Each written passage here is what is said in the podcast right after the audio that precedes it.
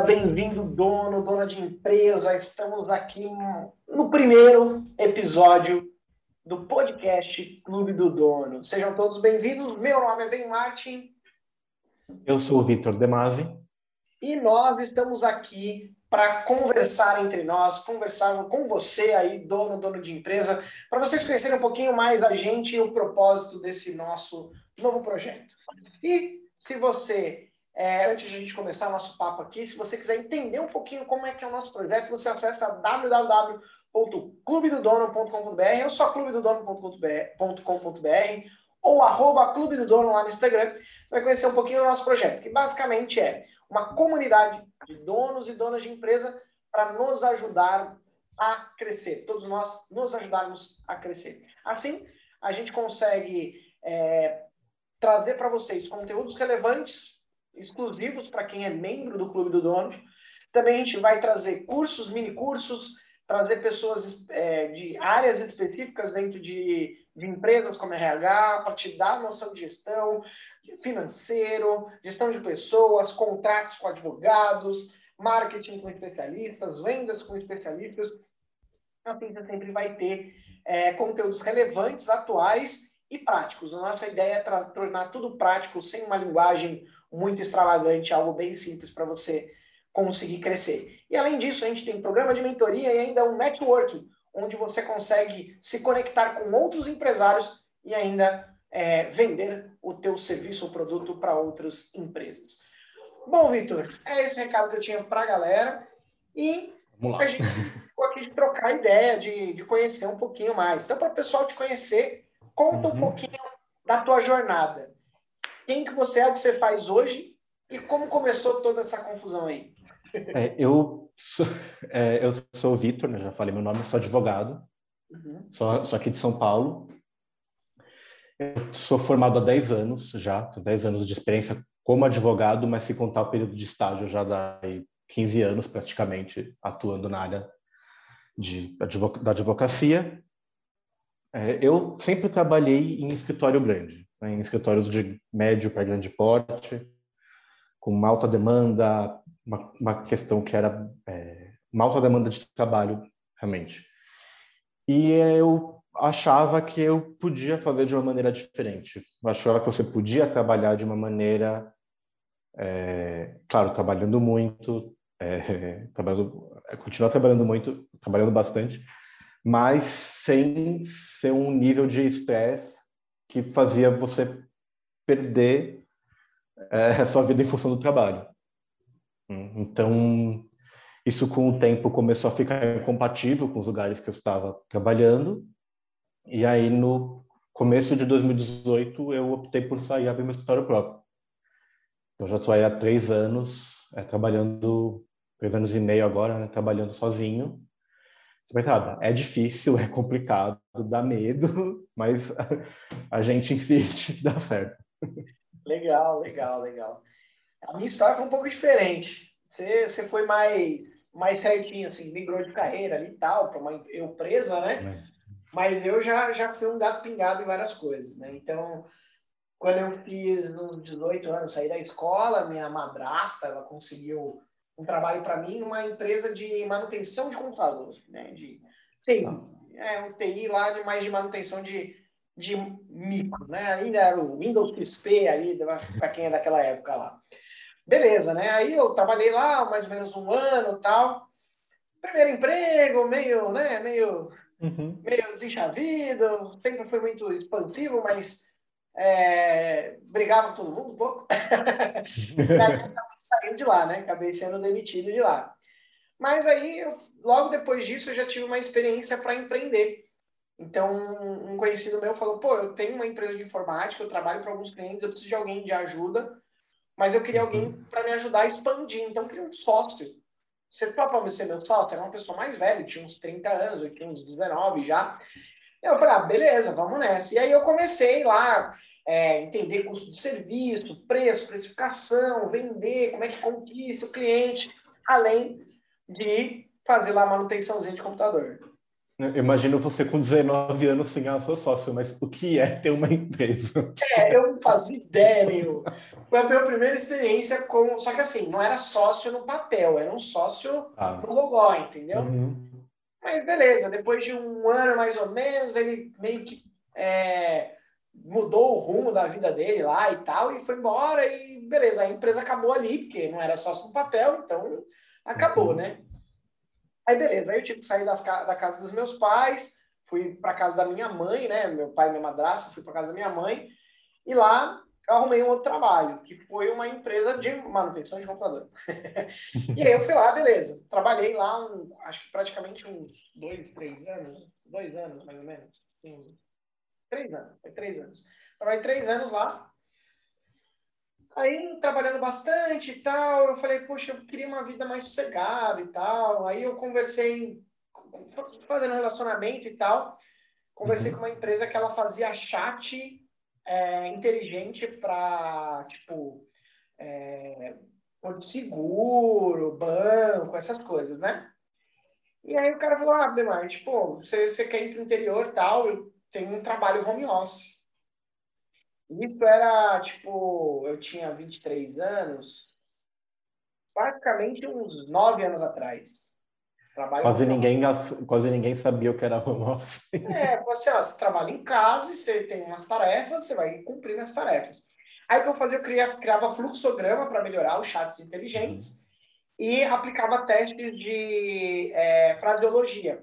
Pegava o que as pessoas digitavam e digitava aquela frase de 500 maneiras diferentes e erradas para o robô entender o que, que é e, e ajudando o robô a entender a inteligência artificial não tinha o Watson que tem hoje, etc. Uhum. E que tem hoje, né?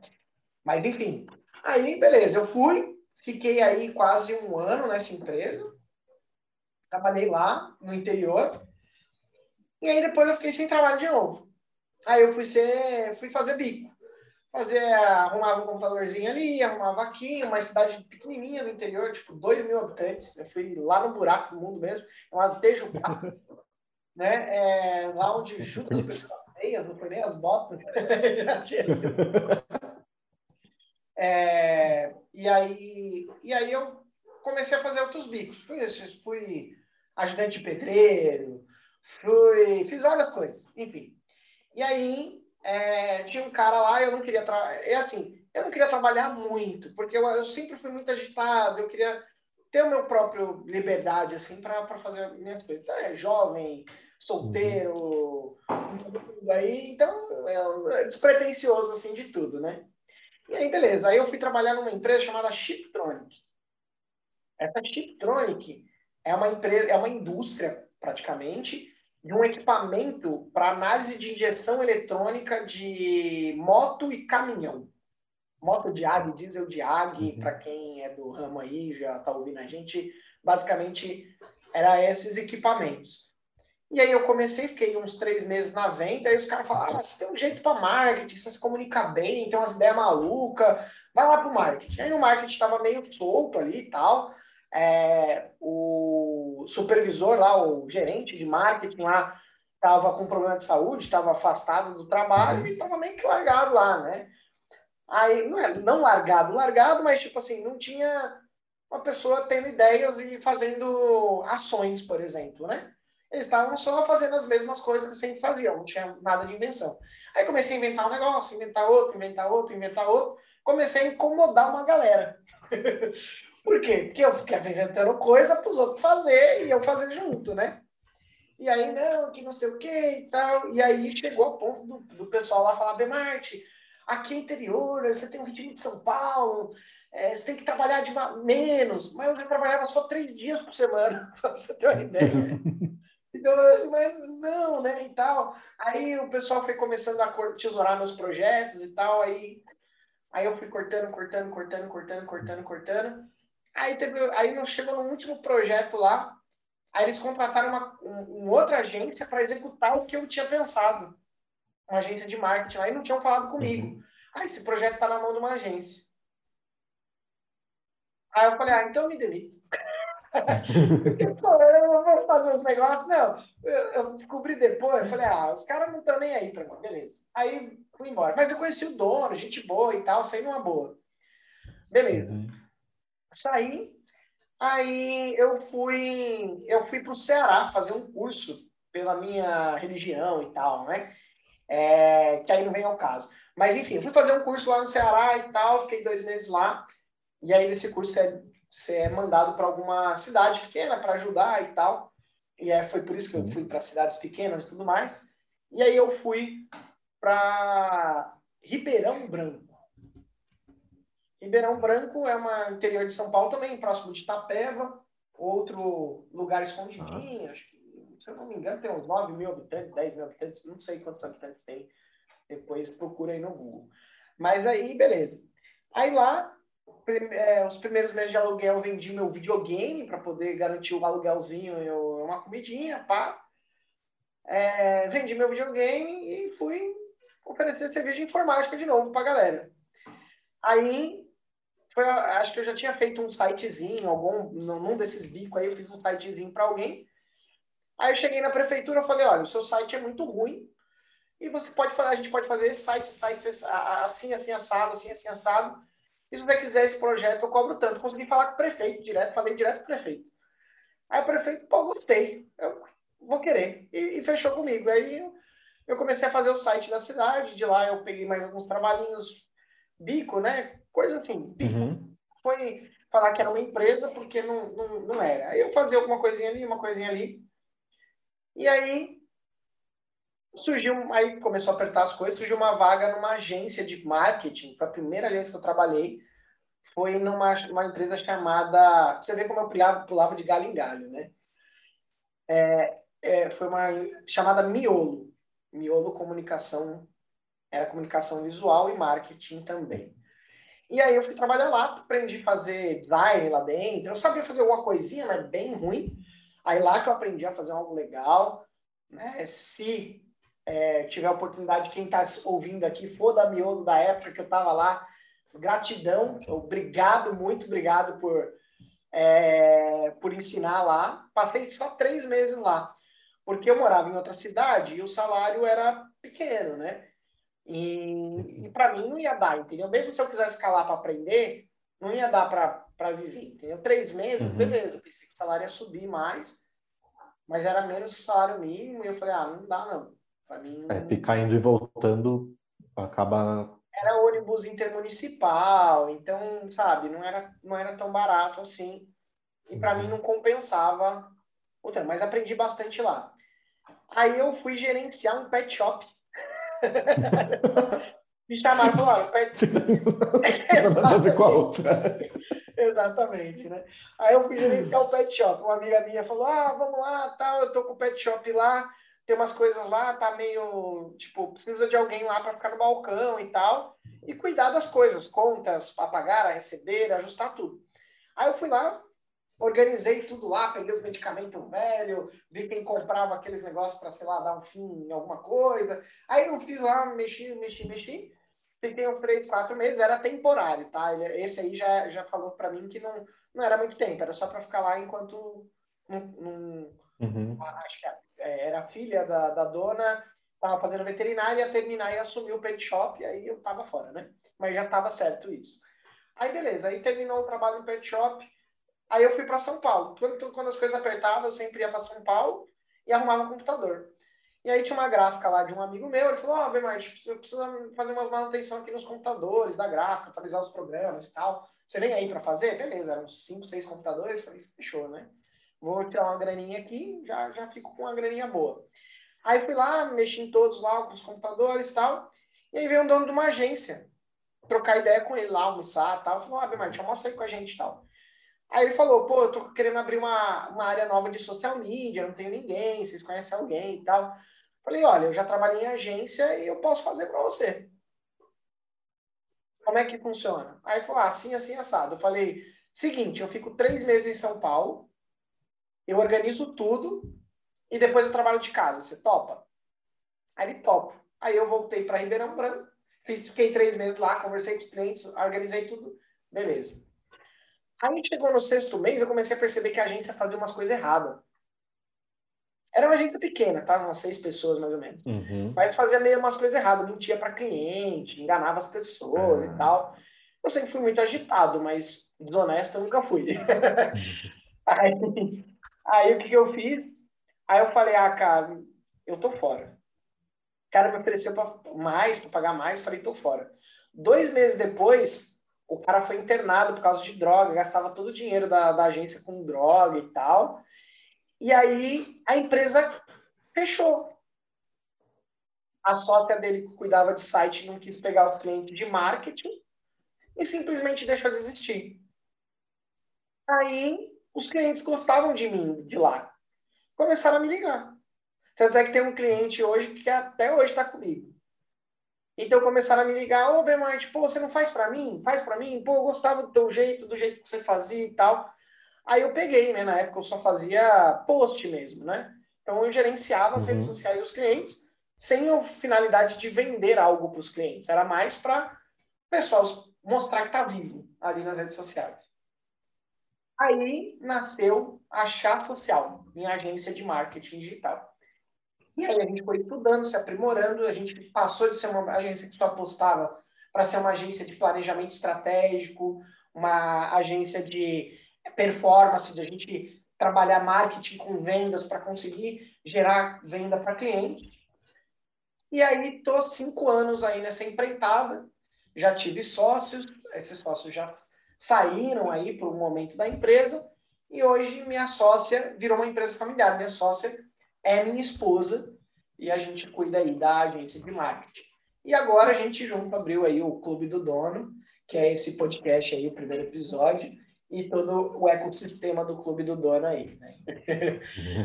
Mas essa foi minha jornada. Mas assim, nos bicos eu já colhi até vagem na roça, para você ter uma ideia. Nossa. Batata, você já fez de tudo aqui. De tudo, né? Pode, pode, tudo que você pode imaginar, eu já fiz de verdade. É, mas assim, divertido, a gente aprende. Trabalhar uhum. é algo muito honesto, né? Então, se você é, é aquilo, não tem atalho na vida, tem não trabalho. não tem. É, é, é essa é uma coisa que eu aprendi aí fazendo um monte de coisa. E eu tenho um bom relacionamento com todo mundo que eu passei. Todo mundo que eu passei, eu tenho um bom relacionamento. Isso eu Sempre acho que é muito importante. Assim, Boa, ter, assim, ter um relacionamento bem, assim, é, os escritórios por onde eu passei, por mais que em algum momento não estava mais funcionando trabalhar junto, eu mantenho amizade com todas as pessoas por quem eu passei. É, Agora que está na pandemia, eu não encontro mais eles tanto assim, mas eu saía para almoçar, né? E para manter o contato com as pessoas. É... E você ter um bom relacionamento é muito importante. Qualquer área que você quiser atuar, você tem que ter um bom relacionamento com as pessoas, as pessoas da sua área. Você pode até ter um ótimo marketing que vai te divulgar para clientes novos e tudo mais, mas você ter é, o respaldo de quem trabalha da sua, na sua área ajuda muito. Porque é, eu não sei como é tanto isso no marketing, acho que talvez seja menos. Na minha área, é, 90% é, é a confiança no profissional. Então, assim, se você tem um. É, se você já vem com alguém e fala, não, eu conheço essa pessoa, trabalhei com ela, eu confio com ela, é quase certeza que que, que, você vai, que você vai conseguir fechar com esse cliente. Porque a, a questão da confiança é muito importante. Então, assim, ter um relacionamento é, é, é essencial. Assim. É, essa é a prova social, né? A gente chama no marketing de prova social. Quando, é, quando alguém fala de você, bem no caso, né? É muito melhor do que você falar bem de você mesmo. Sim. Tanto é que nesse podcast eu espero, e quem está ouvindo aí, fica o convite. De, eu, eu, eu, faço questão de todos os meus ex-chefes participarem desse projeto aqui, de, de vir conversar a gente, com a gente aqui. A, a, a, alguns aí eu já estou em conversa para a gente trazer eles aqui, mas é para a gente conseguir encaixar horário e tal. Mas assim, eu quero trocar ideia com, com, com eles, entendeu? Para entender uhum. o que mudou desde que eu saí de lá e tal. Porque assim, é, uma coisa que eu aprendi também, né? Agora, né? O tempo mais estável que eu passei dentro da, da empresa foi a minha empresa. Porque eu sempre tive o meu jeito de fazer as coisas, mas não contrariando as pessoas. É que eu nunca tive uma oportunidade uhum. de ser treinado para crescer dentro de uma empresa. Sim. Se eu tivesse, provavelmente eu não tinha abrido, aberto a minha própria. Provavelmente. Né? Uhum. Não sabemos. Mas. É, eu desconfio que não, porque o seu perfil é de querer fazer a sua própria coisa. É, depende muito, né? Eu, eu, é. acho, eu acho que se eu tivesse uma oportunidade de crescer, eu estaria inovando em outras empresas. Eu estaria empreendendo dentro das empresas que eu estaria, né? Ou da empresa que eu estaria. É, se você, você achasse uma empresa que combinasse com o, o que você acha que deve ser a empresa e te desse a oportunidade de você crescer lá dentro, aí realmente você ficaria.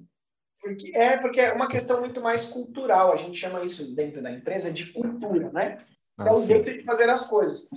E assim, a cultura das empresas que eu trabalhei nunca foi tão próxima da minha. Eu sempre queria, pô, vamos aprender mais, vamos fazer isso aqui, vamos. Meu, como é que a gente melhora? Como é que a gente faz mais rápido e mais eficiente, né? Então, eu sempre fui acelerado, né? Então tem esse perfil e, e isso foi o que, que foi puxando. Mas e você, Vitor? Foi assim, na qual sua, como eu presa, qual foi a sua maior dificuldade, assim, né? Dentro da, do teu próprio negócio, você como advogado, você se especializou em contrato, né? É, eu sou, é, eu sou especializado em civil e direito empresarial. Contrato está dentro dessas duas áreas. Né? Se for um, é claro, se for contrato empresarial, contrato é, contrato civil com um contrato de consumo é num, na outra área. Mas é, eu me especializei nessa área. Uhum. É, o que eu achei mais difícil, assim, na verdade, para começar, foi, foi começar a conseguir rodar o escritório, né? ter, ter clientes, porque é, a hora que você falar, eu vou trabalhar sozinho, você é jogador por conta própria, em tese é muito simples, porque você precisa de um computador e um certificado digital. Pronto, o que eu precisava para trabalhar era isso. Então, não precisava ter sala, não precisava ter cartão, precisava, precisava ter isso. Só que você pensa, mas e cliente? Eu preciso ter cliente para começar a rodar, para ter um, um, espaço, conseguir, conseguir pagar o computador que eu vou usar. é, aí a, a, sorte também, né? não é nem sorte, é porque como eu tinha um relacionamento muito bom com o escritório que eu estava antes que eu saí, eu combinei que eu ia ficar, eu, eu fiquei um mês dentro ainda, é, depois que eu tinha acertado que é meu desligamento, eu fiquei um mês porque eu falei, olha, né?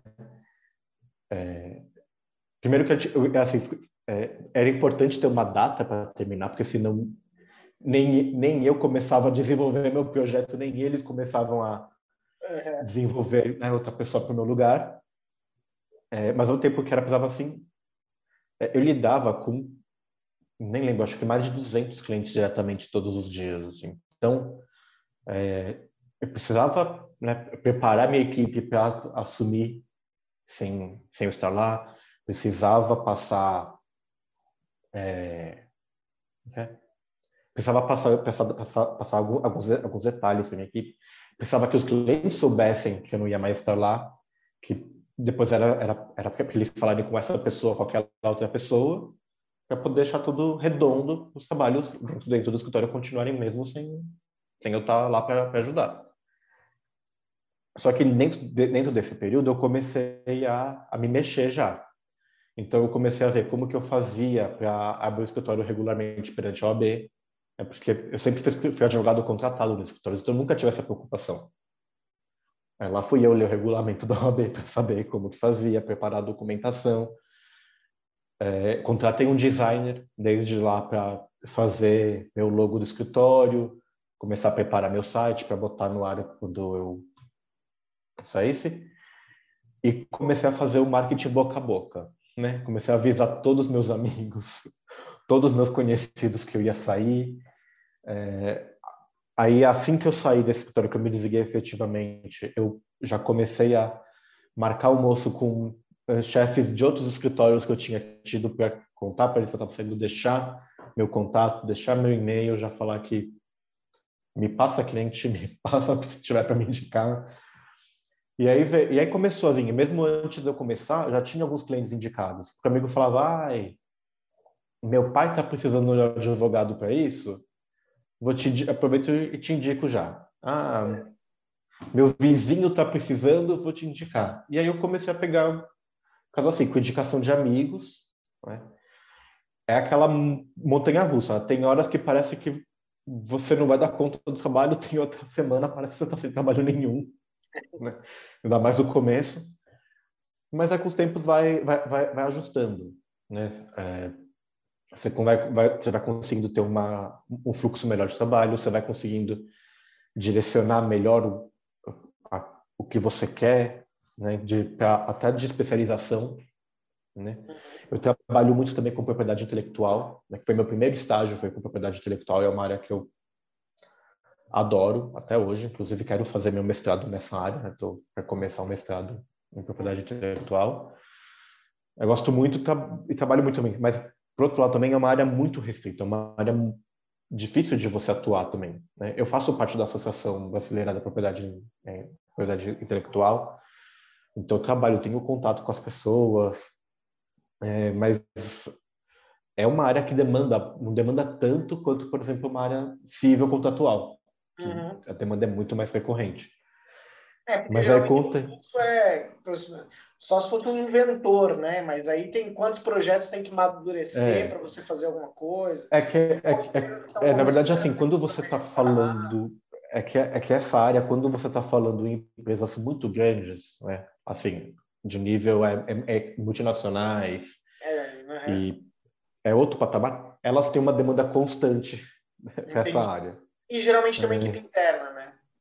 Ou não? Eles, não, não, não, a maioria das empresas acaba terceirizando, assim, tudo. Não é, acaba terceirizando. Mas, mas esse, patam, esse, esse tipo de empresa, né, esse, esse empresas que são desse tamanho, uhum. eles têm uma demanda, uma demanda constante nessa área. Entendi. Só que a hora que você vai para o empresário individual, a microempresa, ou até empresas limitadas, sociedades limitadas, só que de, de um porte menor, elas não têm essa demanda tanta. Entendi. Então é, é uma questão pontual, e, mas eu acabo trabalhando bastante também essa área que é eu adoro essa área, acaba sendo minha favorita, eu diria. e aí, com o tempo, foi encaixando as coisas. Então, é, não tenho mais medo hoje de não ter cliente, pelo menos no começo era desesperador, assim, eu pensava assim, ah, será que eu vou ter cliente? Será que eu vou ter dinheiro para pagar o contador que eu tive que contratar no mês? É, eu acho que esse começo é porque você, você fez uma transição de carreira, né? Você, você empreendeu mais por propósito do que por necessidade. Você falou, meu, uhum. a saúde está ruim, eu preciso, é, eu quero atender um tipo específico de cliente, eu não quero aquela confusão da corporação, eu quero ir, é, eu quero ir para uma linha onde eu tenha mais Sim. saúde mental. Então foi mais por foi, propósito. Foi por, por propósito. Para mim, eu, eu empreendi por necessidade mesmo. Por quê? Na época que eu saí lá da, daquela agência e tal, e aí os clientes me procuraram e eu acabei empreendendo, uhum. eu já estava procurando alguma coisa para fazer e estava com a ideia de abrir minha agência, e esse foi só o empurrão necessário para eu começar com o cliente. Mas eu tava namorando, queria noivar e casar. E eu falava, pô, não tem onde cair morto. Mas assim, se eu cair morto, não, não reconhece nem quem é. E aí eu falei, beleza, eu preciso. É, a minha meta, eu comecei assim, ó. Eu quero ganhar 3 mil reais por mês. E eu tô no interior, eu tô agora em Buí, que fica perto de Itapé, Itapetininga, para quem não conhece em São Paulo. Então eu falei, eu quero ganhar 3 mil reais por mês. Então, o que eu preciso fazer para ganhar 3 mil reais por mês? Aí eu fiz a matemática reversa, né? O, o como é que eu faço para chegar lá? Beleza, então eu preciso. Tá. Se eu for abrir um, eu vou abrir um escritório, sim, quanto que eu vou pagar de aluguel? Ah, eu vou, vai ser na minha própria casa, então quanto que eu preciso pagar de aluguel, comida, não sei o quê. Aí que eu cheguei nos 3 mil, eu preciso guardar dinheiro, pagar aluguel, ter minhas, minhas coisas, e começar a construir. Tem que ter dinheiro para investir na empresa. Então, 3 uhum. mil era o meu salário que eu tinha como meta. No começo você ganha 3 mil? Não. Comecei, comecei ganhando ali uns 800 mil reais para pagar minhas contas apertadas. como diz um amigo meu, mais justo que dedo no nariz. que não sobra e nem falta, entendeu? Então, assim, justinho, bem justinho. É, e aí a gente, aí eu fui lá, beleza. Então agora eu vou projetar o quanto que eu preciso ganhar. Para eu ganhar isso, quantos clientes eu preciso atender? A quanto mais ou menos que eu preciso ter? E aí eu montei isso. Eu atingi o patamar de 3 mil, e aí eu falei, agora todo o dinheiro que entrar eu vou investir na minha empresa. Eu não vou aumentar meu salário. E se ela der lucro no final do mês, aí esse é o meu pensamento. Se der lucro, no final do ano, eu boto dinheiro na, no bolso. Se não, eu não boto dinheiro no bolso. Só que aí foi dedicado todo para a empresa. Primeiro é para me sustentar. Depois é para a empresa. E é com o meu sustento, como eu, eu sempre fui uma pessoa que vivi muito simples. E aí tá aí um, um se você está ouvindo a gente, está aí a dica. Se você está começando ou já tem um negócio e o teu negócio está apertado e tal, meu, simplifica a vida. Eu sei que você tem família, você às vezes mora sozinho, enfim, não importa a sua, sua situação. Simplifica a tua vida, porque empresário rico é empresa pobre, principalmente no começo. Entendeu? Então você tem que ser é, contrário. Uma coisa que. Empresa rica uma... e, e, e, empresário pobre, né? Diga, Victor. É uma coisa que eu vejo que dá muita confusão algumas pessoas às vezes, é que as pessoas confundem é, a empresa com a vida pessoal delas. É, então, por, assim, como eu já tinha visto até por experiência profissional muito problema de pessoas se enrolar com dívida porque não conseguia fazer, fazer essa separação, uma, uma, das primeiras coisas que eu fiz foi eu abri o escritório regularmente, abri um CNPJ para abrir uma conta separada, uma conta bancária separada. E aí tem, ah, falei assim, ah, meus gastos regulares são tanto, tá? Então meu salário vai ser tanto. Tudo que entra fica na conta do escritório. Eu uma vez por mês eu pego o valor dos meus gastos, passo e seguro. Ah, esse mês entrou muito mais do que entraria. Fica lá guardado, não separa. Tem que fazer, tem que fazer esse planejamento para aguentar, senão, senão a empresa não aguenta, o seu caixa não vai aguentar. Seu fluxo não vai sustentar por muito tempo. É, então, é, e, é, e, é, isso que acontece. Por exemplo, o pet shop que eu gerenciei, que é o é, Alquimia, é o nome do pet shop, olha só. tem, esses nomezinhos engraçados, né?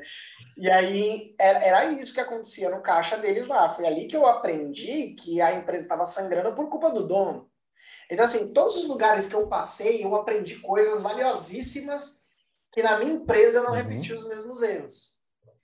Então, eu sempre fui observador, curioso. Então, assim, eu sempre, com informática, eu ia visitar várias empresas. Eu sempre era curioso, perguntava como é que funciona. Tinha assessoria de, de imprensa para político, tinha revista, a gente atendeu a Vice, atendia empresas grandes, empresas pequenas, de contabilidade. Eu perguntava como é que funciona e isso. Aí, às vezes, eu tinha uma dúvida que eu ouvia de alguma coisa, eu ia lá e perguntava. Então, eu sempre fui muito curioso. E aí, uma das coisas que eu aprendi nesse pet shop, gerenciando lá o pet shop, é que a dona pegava dinheiro e pagava a faculdade da filha. Falei, não, peraí. Mas qual que é o salário dela? Não, não tem salário. É o que, só, o que der de lucro. Né? Não, peraí. Mas, mas lucro não é consumir o caixa. Lucro é o quê? É o dinheiro. É, o lucro é o, as receitas Faturamento bruto. menos as despesas. Aí existe despesa fixa, existe despesa variável, existe, cada produto tem uma, um preço e um lucro em cima, tem produto que tem menos lucro, tem produto que tem mais lucro, principalmente quando você está falando de produto, de loja. Quando você está falando de ainda tem imposto, ainda tem imposto. E se você tem um vendedor, ainda tem comissão de venda. Né? Tem os funcionários que o pet shop tinha. Funcionário, que pode ser uma despesa fixa. Né? Então, se você não sabe qual é o teu lucro real, se você não põe isso na ponta do lápis, não adianta. Você sabe aquele cara que fala trabalho, trabalho, trabalho, não vejo dinheiro? É porque ele não tem lucro. E lucro é diferente de faturamento. Nos meus três primeiros anos de empresa, eu faturava mais ou menos uns 30 mil e a margem de lucro era 5%, 6%. Ou seja, a empresa não dava lucro. Aí eu tinha que colocar mais cliente. Aí a empresa não dá lucro, e aí, o, que, que, o, que, que o empresário pensa? Vamos vender mais. Aí ele vai cavando um buraco mais fundo para tapar o outro. E às vezes o próprio produto dele já causa prejuízo. Se ele parar de vender esse produto, vai ser melhor para ele. Exato, exatamente. já ouvi exatamente. muito isso.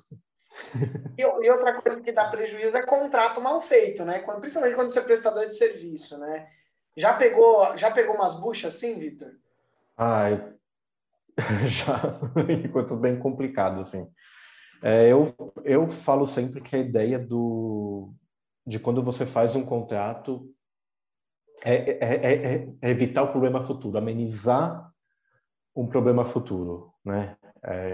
então, assim, a ideia do contrato, do contrato, tanto um contrato de consumo quanto né, do contrato com seus clientes, contrato com outras empresas, seus fornecedores, a ideia é, é, tem, é, é, prever os problemas que podem acontecer e evitar isso da, da melhor maneira possível. Então, é fazer, tentar, tentar, tentar prever quem vai ser responsável por qualquer problema que possa acontecer, é, se cair um meteoro em cima da estrada e não conseguir achar o seu produto, o que que acontece, entendeu?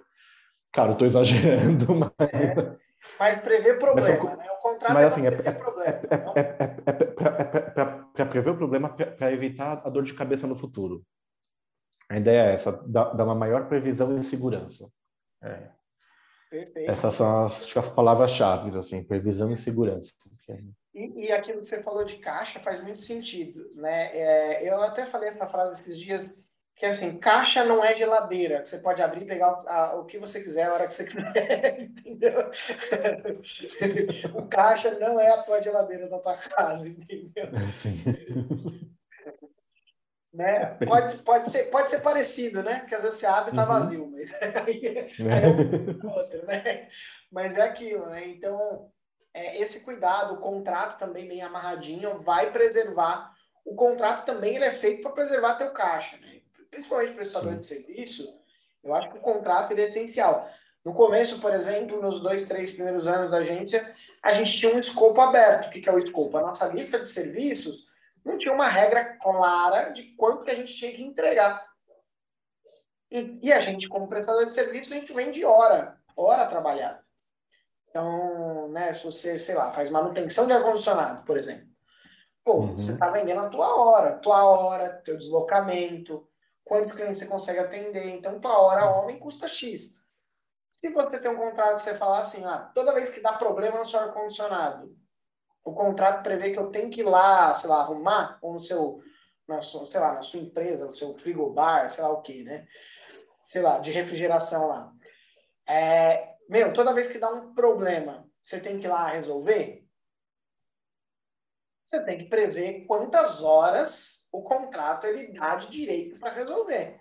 Porque se for muito aberto, se der 10 vezes o problema, você vai ter que ir 10 vezes resolver o problema. Você vai ter que ir 10 vezes. Você vai deixar de atender outros clientes e, e ele não vai te pagar 10 vezes mais. né? Então, então, o contrato, ele, eu acho que ele é essencial para o prestador de serviço.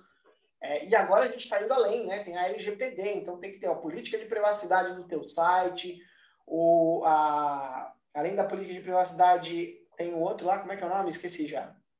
Política de privacidade tem é, o... É, os termos de uso. Termos de uso, exato. Se você tem um produto ou um serviço, uhum. tem que estar bem redondinho. Se não tiver redondinho, é, isso também pode dar problema, que hoje é um novo contrato né, digital que é, é, é não deixa de ser um contrato, né? Só o é. formato dele que é mais, é, mais informal, digamos assim. É, mais menos. Você vai com um clique, é, estou ciente, quero continuar. E, Vitor, é, aproveitando aqui, né, de repente o pessoal que ainda não usa, mas contrato digital é válido em tribunal, funciona legal? O que, que você acha? O que, que você acha não?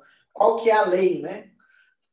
Contrato com assinatura eletrônica é válido juridicamente, sem problema nenhum. Perfeito. É, você, assim, é, é exatamente igual um contrato assinado, assinado, assinado, assinado presencialmente. Claro, tem alguns contratos que exigem uma formalidade maior. Né? Então, por exemplo, se você for comprar um imóvel, não vai, não vai ser aceito, porque né, é um, exige, a lei exige uma formalidade maior nesse caso. Uhum. Mas os uhum. contratos é, que as empresas fazem no dia a dia, contrato de prestação de serviços, de, é, de fornecimento de produtos e tudo mais, é válido perfeitamente, sem problema nenhum. Perfeito, perfeito. É, eu acho que, que eu não lembro agora, eu não lembro agora a lei exatamente o número, mas eu lembro que é uma medida provisória que foi convertida em tá e é válida. Perfeito. Então... E para ser uma assinatura digital, ele precisa gerar um código, é isso, né? Não adianta também só mandar lá pelo WhatsApp e a pessoa falar, ok, beleza, tá valendo. Não, não é assim, né? Olha, dependendo do contrato, só ok vai valer. Vai valer? Legal. Vai valer. Legal. Vai valer. É, porque uma coisa que a gente fala, né, quando a gente vai falando de contrato, logicamente, o contrato é um é, é, um, é uma coisa abstrata, né? Ela é assim, ela fala que duas pessoas assumem obrigações entre si, mas ela não necessariamente tem um documento. Né? Então, por exemplo, se você vai na sua padaria e compra um pão, você pegou o pão e, e, e, e, pagou o preço. Isso é um contrato de compra e venda, mas vocês não, não fizeram um documento. É, você é... vai lá na padaria e fala, ah, pão na chapa, aí o cara rabisca lá o quanto que custa, aquilo é um contratinho lá de compra e venda. Né? Não, não, não é nem aquilo ao contrato. O, o, é, ele te entregar a comida você dar o dinheiro é o contrato. Entendi. É tipo, essa, essa troca que, é o, que seria o contrato realmente. O que a gente chama de documento, é, sendo mais, mais técnico aí, é o instrumento do contrato. Entendi. É. É, tem alguns contratos que, que, por disposição legal, eles podem ter, ter, ter a forma livre. Então, se tiver é, se, se, ficar claro qual era a vontade das partes e que as duas concordaram com aquilo, Isso é, um contrato. é, é válido. Então, assim, se eu, se eu pego meu celular aqui para você e te mando mensagem, ah, bem, eu quero vender um livro meu que está aqui para você por 10 reais, você quer? Se você responde quero, é um contrato. Assim, é, é o contrato. Só que, só que aí, claro, se der algum problema no futuro, esses contratos assim, você acaba tendo que ir para a regra geral. O que a lei fala ah, é um contrato de mútuo, é um contrato de compra, é um contrato de representação. E se você, você, você não coloca as cláusulas específicas do que você quer para ajustar o seu contrato, você tem que ir para a regra geral, é, é, é, que, é, o que a lei fala. Mas nem sempre a lei vai ser mas nem sempre a lei vai dar, vai dar uma solução adequada para a gente, é, ou uma solução clara do que deve ser feito. Então, você pode entrar numa discussão muito grande por um problema besta, e, e ainda mais pensando aqui no nosso foco, né, que é a questão empresarial, é, o ideal realmente é, é regular tudo. Né? Você tem que instrumentalizar tudo para dar uma para voltar naquela que eu falei, para dar uma segurança e previsibilidade do que pode acontecer. Perfeito, né? Porque o, é aquela frase, né? O combinado não sai caro, né? Combinado não sai caro. O combinado não sai caro. Se você tem tudo lá, o que, que foi combinado e as duas partes concordaram, se uhum. ela não cumprir alguma das coisas ali, você tem direito ali de, de reclamar, né? Mas é, é, é isso mesmo. Eu acho que, que, que essa parte de contrato é essencial mesmo, né? A gente... Sim. No começo a gente fazia meio sem contrato, era um contrato, modelinho da internet e tal, né? E aí o modelinho da internet, ele é complicado porque às vezes ele não é para o teu nicho, ele não abrange o que você precisa que abranja, às vezes ele é falho, às vezes ele pode ser abusivo também, né? Pode ser um contrato abusivo, você às vezes nem está sabendo e tal. Lógico que também tem o famoso Miguel do cliente, né? Eu já, já recebi ali, eu, a gente tem uma multa de contrato, três primeiros meses é uma multa alta, nos restantes é mais baixa. Aí tem aquele, tem até um termo, né, que fala que é, como é que é, é contrato, eu não sei como de é que é. Não, quando o contrato é muito abusivo, tem até um nome. Ah, tem uma. Eu, eu sei o que é. Enfim, depois a gente vai lembrando. Enfim, se o contrato foi muito abusivo, aí tem um nome e tal, e, já, e tem cliente que vai falar, ah, seu contrato é leonino. Cláusula leonina. É isso, não é? É isso. É isso, né? Ah, esse contrato aí é leonino. Tá. Eu falei, ah, eu nem sabia que contrato tinha signo. Eu não sabia disso, cara. Aí eu falei, como assim, Leonina? Não, porque a cláusula tal é muito abusiva. Ah, entendi. aí, eu, aí eu falei, ah, beleza, fui dar um Google, né? Falei, agora, sei lá, né? Meu, meu contrato é de peixes com acidente de escorpião, sei lá como é que é. Sei lá. Aí eu falei, beleza, deixa eu ver aqui, né? Aí eu falei, não, expliquei e tal, né? Mas tem tem cliente, né, que quando, principalmente quando a gente fala de duas vias de contrato, né, esses conflitos na hora de, de ter seu contrato. Aí vai lá, ajusta de um lado, vai lá, ajusta de outro, né? É, na tua opinião, Vitor, na tua experiência e tal, você acha que, que tem é, alguma coisa que a gente pode fazer? É natural que, essa, que esse conflito, principalmente entre empresas, né? Às vezes, ah, o jurídico meu mandou arrumar isso aqui. É, uhum. é assim, eu devo ceder, até que ponto eu devo brigar é, pela minha cláusula, pelo meu modelinho de contrato e não do modelo do cliente. Tem alguma, alguma algum conselho para tua É que aí você, é que a gente já cai numa área que não é jurídica. Entendi. Aí você já cai numa questão que é, que é, é puramente é, é, é, é negocial. Entendi. Claro, tem alguns limites que o contrato tem que respeitar. Né? Se, se uma cláusula for realmente abusiva, isso, isso tem que ser limitado. Mas, por exemplo, ah, eu tenho, eu tenho, você tem o seu modelo, o seu cliente tem outro. Seu cliente quer que você use o dele. Aí você comparando, você vê que tem algumas coisas no modelo dele que não são tão, tão favoráveis a você. Como que resolve isso? Negociação.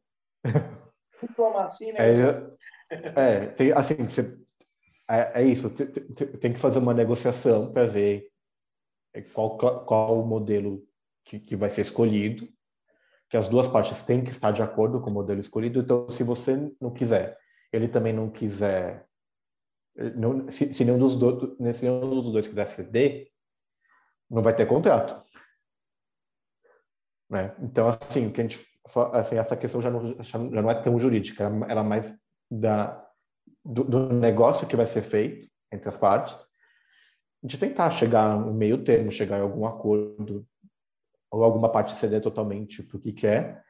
É, mas é o que a gente fala assim, quem tem o poder maior de negociação consegue forçar melhor um, é, né, consegue forçar o modelo. Agora, como, como empresário aqui, né, é, eu, eu acredito assim que eu acho, né, minha opinião, né, isso aqui é minha opinião, que quando você tem um modelo de negócio onde você o contrato é o fator essencial para se iniciar o serviço é, para você, né, venda de produto acho que é um pouco mais simples, dependendo do produto, claro, mas uhum. mais simples. É, eu acho que é extremamente importante você saber qual regra você quer jogar. É, aquela frase, principalmente na prestação de serviço, o cliente tem sempre razão, tende a ser meio complexa nesses momentos. Porque uhum. se você é o prestador de serviço, se você é o especialista, você tem que saber qual é a regra do. Você tem que ditar a regra do jogo, porque principalmente quando envolve trabalho intelectual, principalmente quando envolve uhum. trabalho é, porque assim, o cliente não sabe quais os seus custos envolvidos, não sabe isso. E um vai querer defender o outro, né? Então a gente tem que tomar cuidado com os clientes que a gente chama de tóxicos, né? Clientes tóxicos são aqueles clientes que eles vão prejudicar a tua operação, teu processo.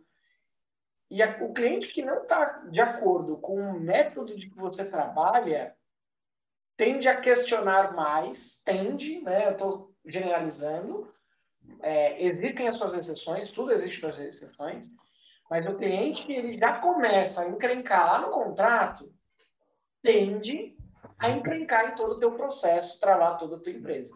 Então, é importante que você desenhe é, o teu jogo. Sim. Né? É, é, igual você pegar lá o War e você falar, não vou seguir as regras do War, não vou seguir as regras do Ludo, eu sou do não vou respeitar as regras do jogo da vida, eu vou jogar aqui do meu jeito. Entendeu? Se aquele jogo é, é, ele foi, você comprou e vem no manual de regra como você jogar, você respeita ali.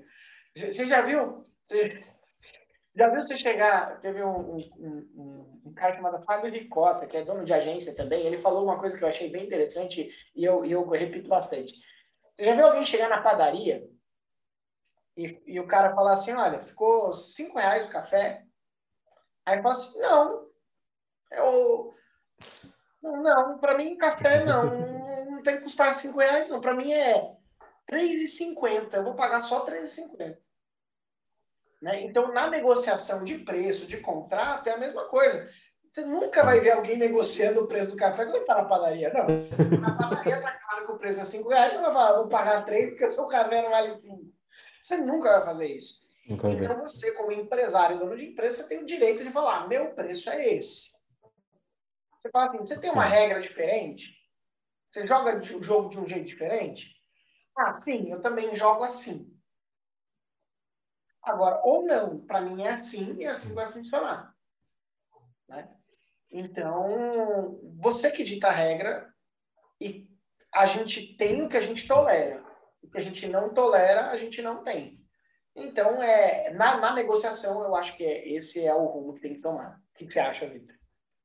Não, eu acho que, que isso é, é um fator muito importante, porque, assim, é muito, é, não é, eu não acho correto você tentar botar preço no trabalho do outro.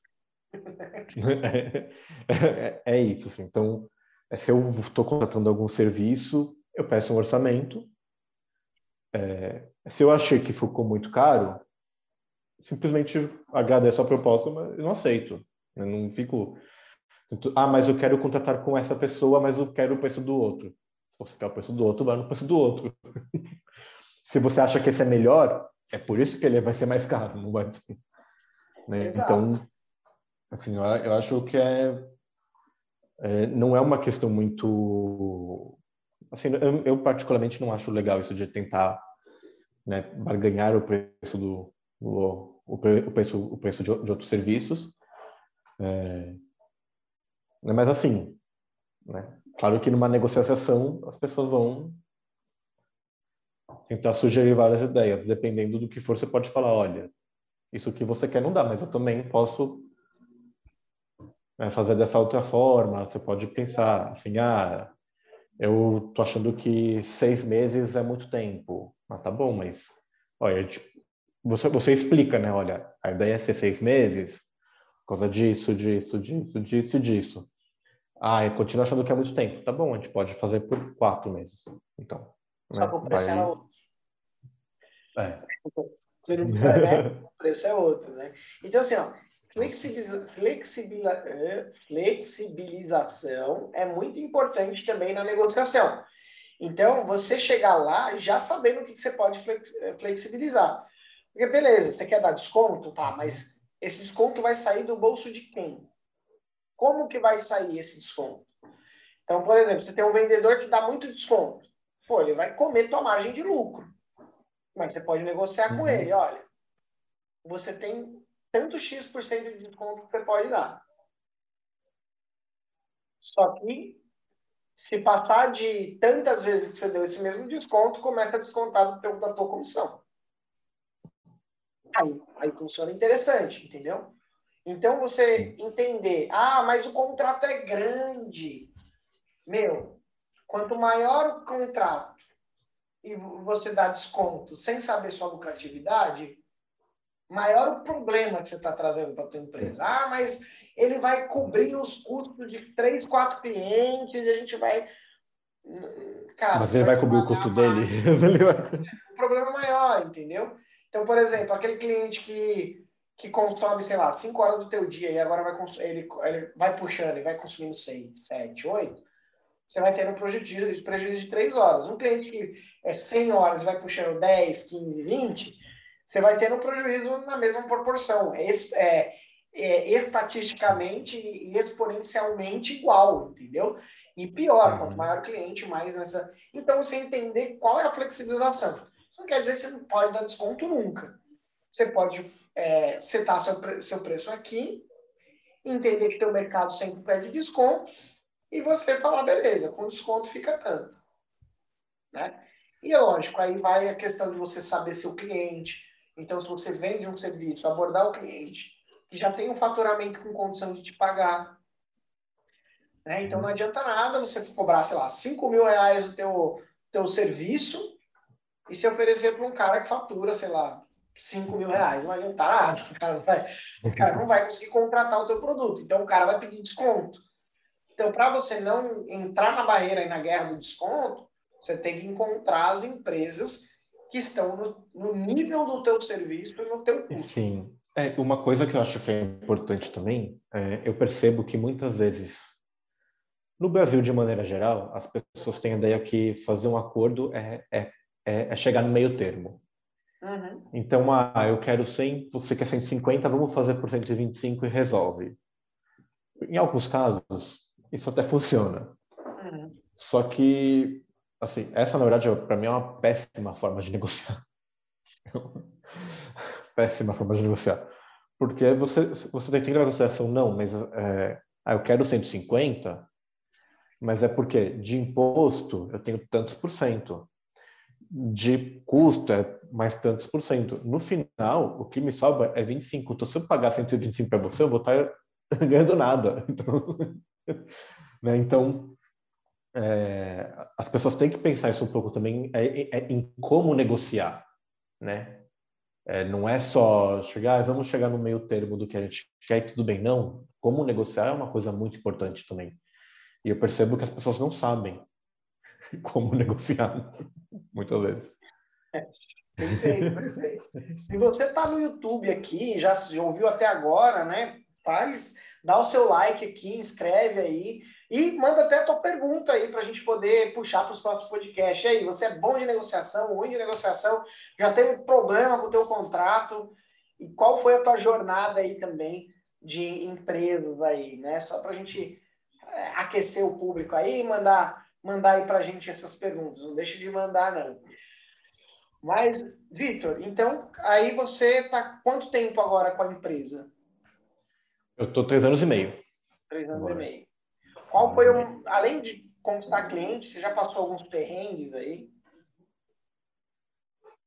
Olha, perrengue. Qual o perrengue que você passou como dono da sua própria, do seu próprio negócio que, que você não passou como, como funcionário lá da associação? Né? Olha, que eu passei perrengue foi com o prestador de serviço. eu é tive foi? de diplomar com contador. É. Qual foi o perrengue? Ah, contador. É... O contador começou a lançar imposto errado, deixou de lançar imposto para mim, então começou a dar problema com a prefeitura.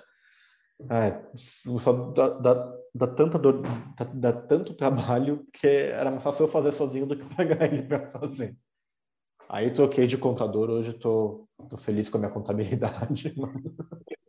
É, problema aqui, assim, eu nunca tinha me preocupado com contador antes. É. nunca, nunca foi uma é. preocupação minha. Aí eu assim, ah, preciso de contador. E agora? Aí alguém me indicou, ah, eu tenho esse contador que eu uso, eu gosto dele. Fui usar, só que para conseguir uma informação assim, eu não... É, era muito complicado com eles. Então, perrengue que eu passei foi isso, eu tive problema tributário por causa da, da contabilidade. Entendi. É, complicado. Eu, eu, eu, tenho um contador também. É como eu estou em cidade pequena, então fica difícil migrar para um outro lugar e tal. Agora tem as coisas digitais, tudo, mas uhum. a gente fica um pouco com receio e tal, mas é, eu acho que o, o papel do contador ele tem que ter um papel mais ativo, né? Ele é muito passivo, né? De receber as coisas e tal. Ele tinha que ter uma coisa mais ativa. Eu não sei como é que funciona em empresas bem maiores, né? Mas é, eu sinto falta de, de uma proatividade de interesse dele em fazer as empresas que estão no escopo dele prosperar. Não sei se você tem essa mesma sensação. É, eu tenho que a sensação que o contador, ele... É, assim, né, pela minha experiência dos contatos que eu tive, muitas vezes o contador, ele não... Ele não explica direito para o cliente o que vai acontecer. Então a pessoa fala, ah, eu preciso abrir uma empresa. Ele fala, tá bom, faz isso aqui e pronto. Ele não conversa com a pessoa sobre qual vai ser o, o sistema tributário, o regime tributário dela, para saber qual vai ser o melhor enquadramento. É, contador adora colocar no lucro presumido, porque dá menos trabalho para o contador fazer, mas muitas vezes a, a empresa acaba pagando mais imposto que se fosse no, no lucro real ou no simples. É, só que o lucro presumido é muito mais fácil fazer. Então, eu acho que falta assim uma, pelo menos é o que eu percebo, é uma falta de informação, primeiro de esclarecer para o cliente dele o que, que vai acontecer, né? quais são as possibilidades que ele pode fazer, tomar essa decisão junto com o cliente.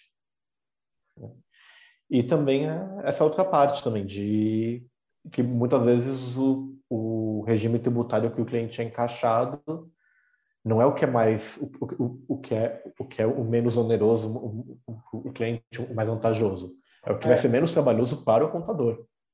Exato. E, assim, fora as falcatruas né? Tem uns que faz umas falcatruas danadas. Foi o que aconteceu comigo assim desse do regime tributário uhum. é que eu estava pagando muito mais imposto do que eu poderia estar pagando então e é isso, né? E, e, eu, já, eu já passei uns perrengues aqui também, né? Eu acho que o maior perrengue que eu passei foi em questão mais cultural da empresa mesmo, né? É, eu montei a empresa com famílias e amigos, né? Então, é, primeira pessoa, fui um, um conhecido que era designer, amigo tal, trouxe para dentro. Aí depois peguei meu cunhado, trouxe para dentro. Aí depois eu conheci uns caras legais, trouxe para dentro. Aí conheci uma pessoa legal, trouxe para dentro.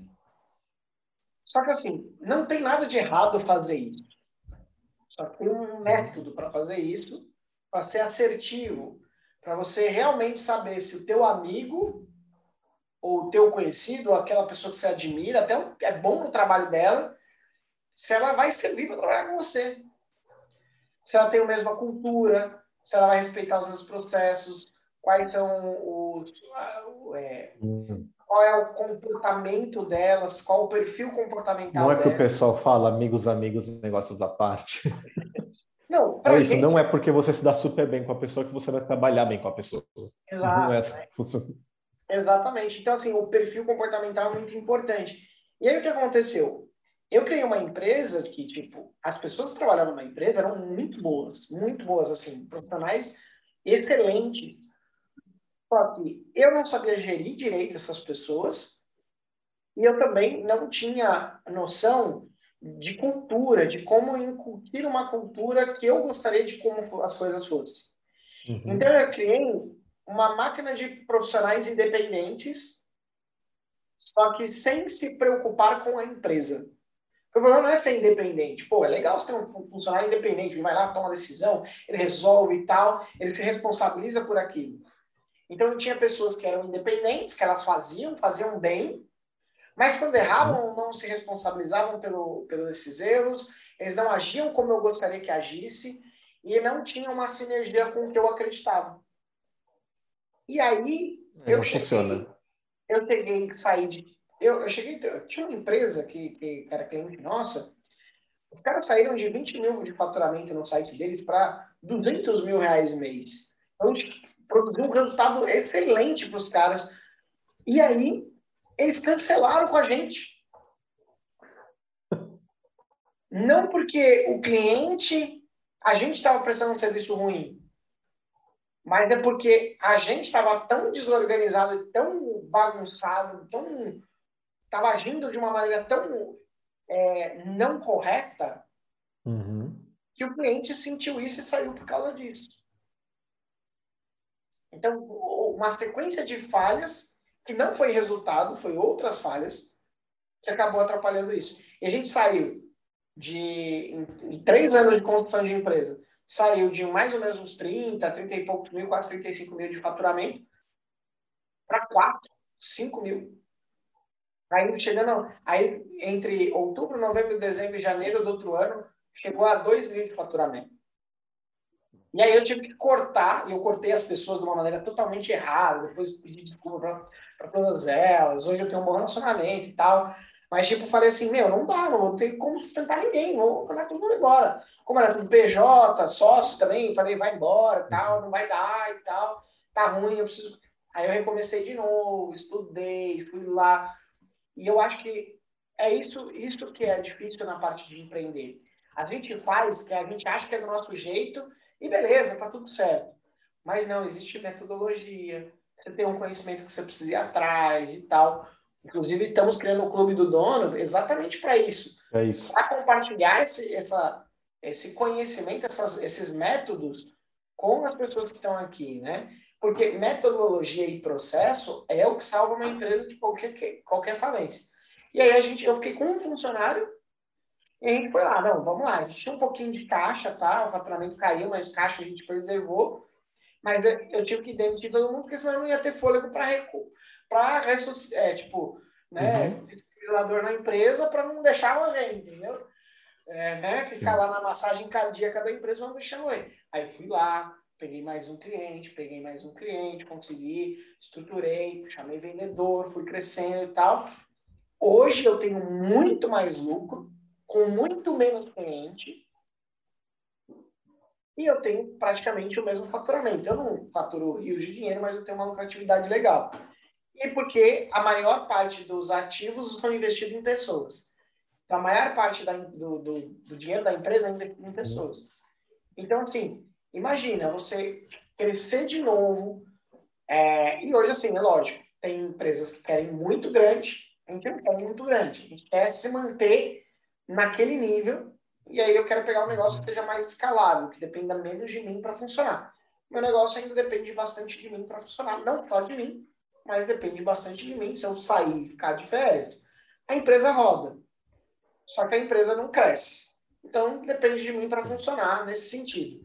Então, é, junto com a minha sócia, claro, minha sócia também tem uma, umas contribuições excelentes, assim, mudou a empresa, o financeiro, o atendimento dos clientes, ela fez algo incrível, assim, né? Minha sócia e minha esposa, né? Não, né? Já ganhei uns pontinhos até com a, com a minha esposa. mas, mas o perrengue que eu passei foi não saber gerir o meu próprio negócio. E mesmo ele ganhando, faturando, lucrando, não saber gerir. O financeiro estava até legal, mas a parte de gestão de pessoas, gestão de processos, projetos, não estava legal. Eu achei que estava. Tinha coisas boas, claro, mas tinha muita coisa que podia melhorar. É, se eu uhum. tivesse aquela noção naquela época, a empresa, tá, meu, tava muito gigante hoje. Mas eu não, não era esse meu intuito mais. Então, você consegue ter uma empresa lucrativa, uma vida legal, uma vida confortável, uma empresa que lucra bem, né? Que esse é o segredo, mas precisa de gestão. E meus piores perrengues foram esses.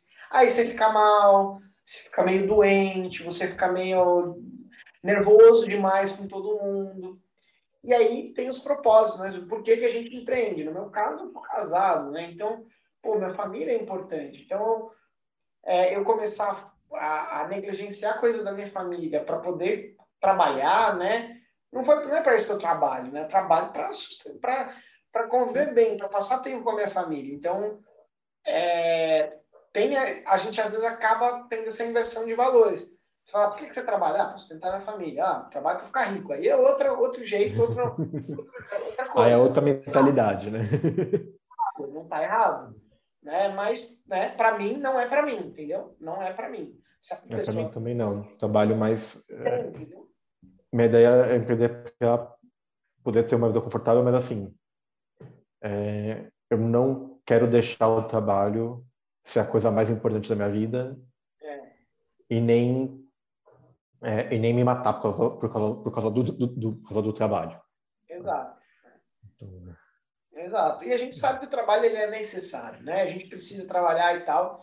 Tem gente que aspira a muitas coisas, ótimo, tá lá, vai lá, vai, né? A gente tá ali para apoiar também. Agora tem a gente, a gente quer às vezes um, um, um modo de vida, né? Então, o, o, isso é importante que você tá bem definido, porque no teu plano de negócio você tem que é, saber disso. A gente escolheu ser uma empresa menor. É lógico que a gente quer lucrar mais, ganhar mais, mas sem sacrificar algumas coisas, né? Que são mais importantes. E aí é, e é isso, você escolher os seus sacrifícios, né? Então, escolher, é, tudo vem com um preço, né? Tudo vem com um preço. Então, o que, que você está disposto a pagar para ter isso? E, claro, não desistir, né? É, já pensou em desistir, em voltar a trabalhar CLT, Vitor? Teve um, teve um período que eu pensei em desistir e voltar para o escritório. Olha, foi, eu... eu... É, foi um período falar. que bem, né, tava bem complicado assim, vida pessoal, tal, porque é, foi, foi, logo depois que meu pai que, que, meu pai morreu, então ficou complicado, eu não estava tendo cabeça para trabalhar direito, e aí acabou ficou assim, ah, quer saber, eu vou desistir, vou vou voltar para escritório, não sei o que lá. Aí passou uma semana, eu pronto, passou, vamos voltar. Exatamente, né? E, e, não é porque a gente está aí muito tempo também, né? A gente, eu estou aqui há né, cinco anos, é um tempo legal. Só para você ter uma ideia de dado, 48,5% das empresas que abrem sobrevivem até o uhum. quinto ano. Só 48,5% das empresas sobrevivem até o quinto ano. Do quinto ao décimo ano, 60% delas querem. então, ainda tem uma jornada boa pela frente, né? Sim. Mas assim, é, você que está ouvindo a gente, tal, você que está aí do outro lado, meu, também já pensei em desistir, já pensei em falar, meu, vou voltar a CLT e tal. Mas às vezes é importante você, tipo, reconhecer que não tá legal, que você quer ir lá, mas faz parte de empreender você se questionar, ver se você, ah, será que sou bom mesmo? Mesmo você sendo bom, reconhecido no mercado e tal, é, mas você fica lá com aquelas dúvidas, pô, será vou desistir, não vou desistir? Aí você fica lá, aí você, você vai, não vai, é, é aquela montanha russa de sentimentos. Só que você tem que entender o porquê que você faz o que você faz. Se você entende o que, por que, que você faz o que você faz, você se mantém o que o pessoal fala de resiliência. A habilidade de continuar fazendo, apesar de ser é, de, de ser comprimido, espremido, apertado, batido, espancado e assim por diante. O bem, você estava falando, eu, eu, lembrei de, de, duas coisas que eu quero comentar. É. É, primeiro, assim, não é todo mundo que, que tem que tem que, que tem o um perfil para ser empresário. É. Então a pessoa às vezes não tem esse perfil, ela entender que ela não tem esse perfil, querer voltar CLT, tudo bem, né? É, assim, ela perceber que não funciona para ela, não tem problema nenhum. E outra coisa também que você estava falando, eu, eu lembrei, tem um livro do Facundo Guerra que é Empreendedorismo para Subversivos, que ele é quase um livro anti-empreendedorismo. porque ele começa assim, ah, porque eu vou contar, ele, ele conta a história dele, né, das empresas que ele, que ele abriu e tudo. Aí ele começa a falar, a ideia do livro é fazer você desistir. E se você ainda for louco o suficiente para conseguir, boa sorte. Tipo assim, você vai sofrer, você vai ficar estressado, você vai ficar desesperado, você vai achar que está perdendo dinheiro, e, é, e ainda assim você quer insistir, você é louco. Exatamente. Né? Então, é, para fazer esse contraponto, eu vou indicar um outro aqui que eu gosto muito, que é esse aqui, O Mito do Empreendedor, né? Ele é um best-seller aí, é do Michael Gerber, né? Ele vendeu mais de 3 milhões de cópias e ele é muito bom, porque ele fala de estrutura, fala de processo, fala de como gerir funcionário, delegar, como né, falar sobre inovação, estabelecer um programa de desenvolvimento da tua empresa. Então, é um livro que eu recomendo. A gente vai produzir conteúdo em cima desse livro dentro lá da plataforma do Clube do Dono. Então, quem tiver já com a gente lá no Clube do Dono, quem tiver aí já escutando a gente e, e tiver lá no Clube do Dono, vai ter conteúdos baseados nesse livro. Então, é, a gente vai pegar outros livros também, tirar é, maneiras práticas de aplicar metodologias dessas pessoas mais experientes ainda que nós, trazer gente para dentro do Clube do Dono para fazer workshops e tudo mais. Então, é, venha fazer parte do nosso clube, viu, gente? Olha, vai, vai, vai valer muito a pena. Eu queria ter tido um clube assim quando eu comecei para poder é, trocar essas figurinhas. Então, a ideia é a gente criar uma comunidade onde empresários ajudam empresários e a gente quer ser o, o, né, o cicerone ali, o, o, o guia para encontrar essas informações. Então, basicamente, a gente quer unir informações de qualidade no mesmo lugar para que a gente consiga crescer junto, né? E é isso, a gente não sabe tudo, a gente ainda está aprendendo e a gente quer dividir tudo que a gente sabe com você e aprender com você também. Então, vem fazer parte do Clube do Dono. Vitor, acho que é isso, né? É isso. Eu fico grato aí pela, pela nossa sociedade dentro do Clube do Dono, então a gente está abrindo hoje oficialmente o nosso Clube uhum. do Dono aí para você. E, é, e é isso. Tem algum recado aí para a galera? Não só agradecer quem ouviu a gente até agora, aguentou a gente falando. A gente e convidar todo mundo para participar do Clube do Dono também, vai ser muito bom para todos nós. Beleza? Então, a gente se vê lá. Um forte abraço e até a próxima.